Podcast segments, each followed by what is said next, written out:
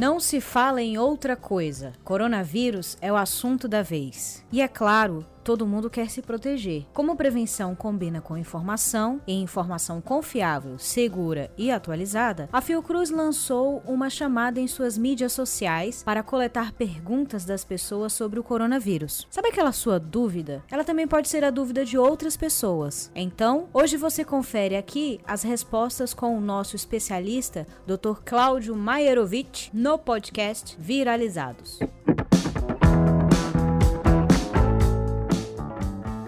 Pessoa sem sintomas, ela pode transmitir o vírus e, se ela assim puder, por quanto tempo esse vírus pode ser transmissível?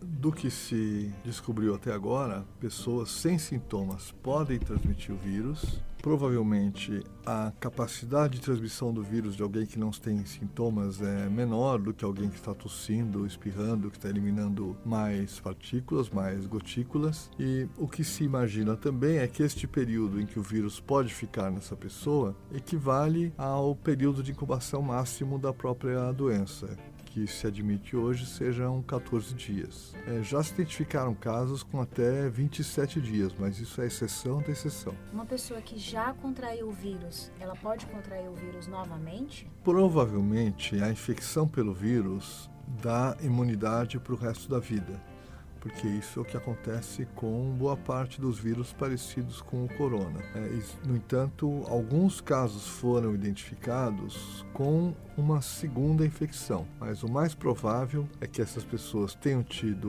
o quadro da doença, tenham melhorado, tenham os sintomas até desaparecido e que depois elas tenham novamente é, tido este quadro com a mesma infecção. Achou a resposta que procurava? Sim? Compartilha com os amigos e família. Não achou?